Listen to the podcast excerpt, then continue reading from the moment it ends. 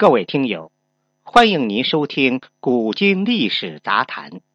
如果你喜欢本专辑，请关注、订阅与评论。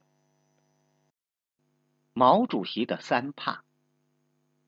一九四七年八月，李银桥来到毛主席身边，担任主席卫士一职。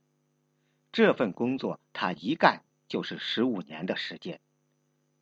长时间的陪伴，使得李银桥给毛主席之间的关系变得无比亲密，而李银桥对毛主席的了解也比常人要多得多。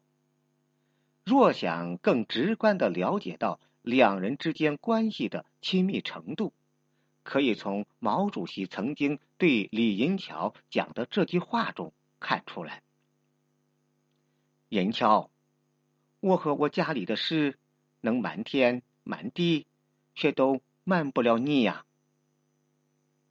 李银桥之所以能够跟毛主席之间保持亲密的关系，背后很大一部分原因是李银桥身上知分寸的优良品质。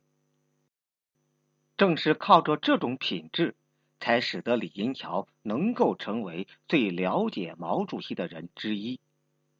若不是毛主席生前曾经对李银桥讲：“我活着的时候，你不要谢我；等我死后可以谢，并且要如实的谢。”那在毛主席逝世后，李银桥怕是绝不会给别人讲和毛主席有关的任何一件事，而我们自然也没有机会能够从李银桥那儿了解到。一生顶天立地的毛主席，却有三怕这件事儿了。第一怕，怕流泪。毛主席怕落泪这件事情，是李银桥在毛主席身边工作了很长一段时间之后才了解到的。因为在他的眼中，毛主席胸怀博大，意志如钢，平常不管遇到什么事情或打击。李银桥都未曾见过毛主席落泪，有一段时间，李银桥甚至认为毛主席是个从不落泪的硬汉。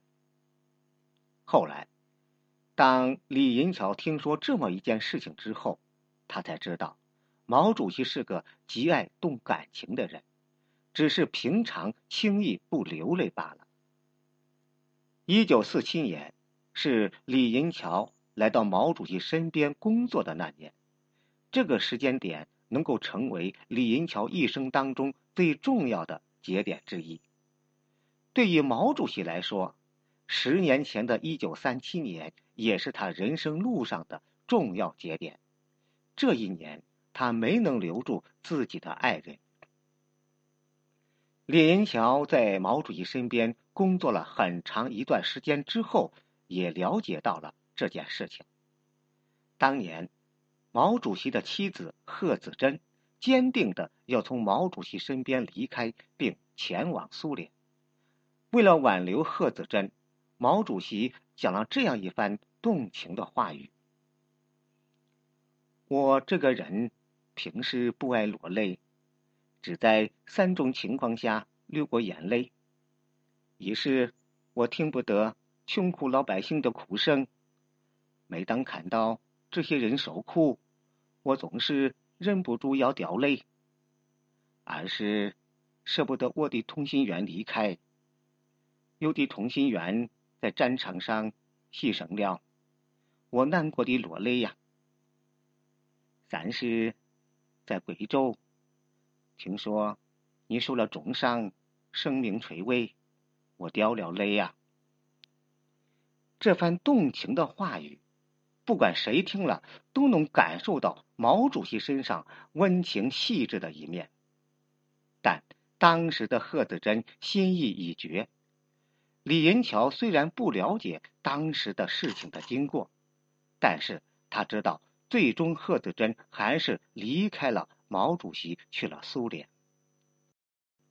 李银桥除了没见过贺子珍受重伤，令毛主席难过的落泪一事之外，战场上通讯员的牺牲令毛主席难过一事，李银桥也未亲眼见证。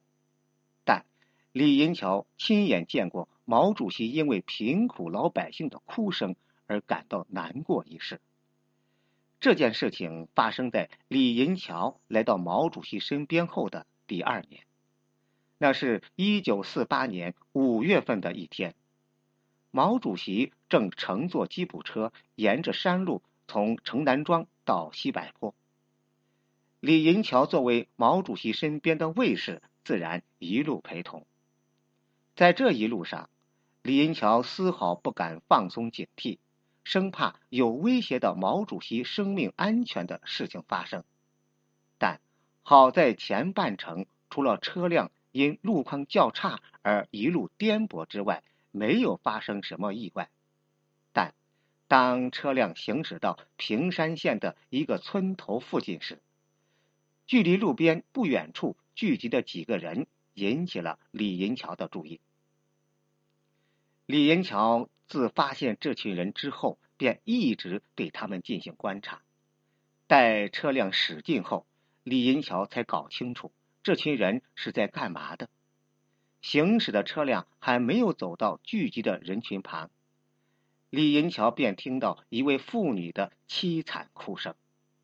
路过人群时，李银桥才看到哭泣的妇女面前躺着一个八九岁的小女孩。李银桥很快就明白了，这是一户穷苦人家遇上难事了。这样的事情在当时的社会环境下有很多，因此，虽然李银桥会感到心痛。